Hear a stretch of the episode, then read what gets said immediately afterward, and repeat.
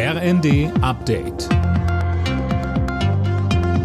Stündlich neu. Auf den Punkt informiert. Ich bin Laura Mikus.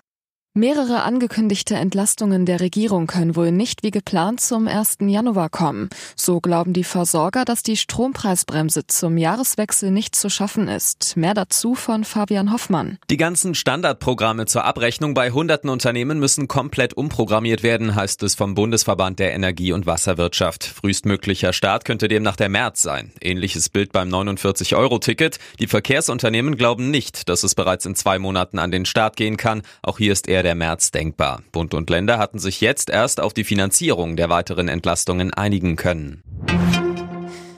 Die Ukraine soll auch im kommenden Winter weiter unterstützt werden. Deutschlands Außenministerin Baerbock kündigte beim G7-Gipfel in Münster eine koordinierte Aktion an.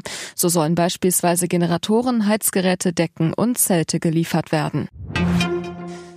Die Bundesregierung fordert alle deutschen Staatsangehörigen im Iran auf, das Land zu verlassen. Vom Auswärtigen Amt heißt es, für Deutsche besteht die konkrete Gefahr, willkürlich festgenommen, verhört und zu langen Haftstrafen verurteilt zu werden.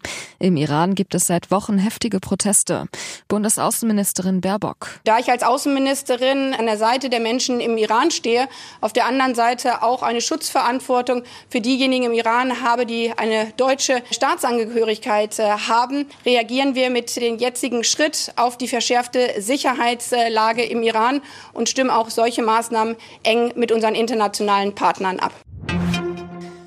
Bei der anstehenden Fußball-WM in Katar sollen offenbar bezahlte Fans Stimmung machen. Wie die Sportschau berichtet, bekommen rund 450 Anhänger Reisen und ein Taschengeld vom Organisationskomitee. Auch Fans aus Deutschland sind dabei. Für sie alle gibt es einen Verhaltenskodex.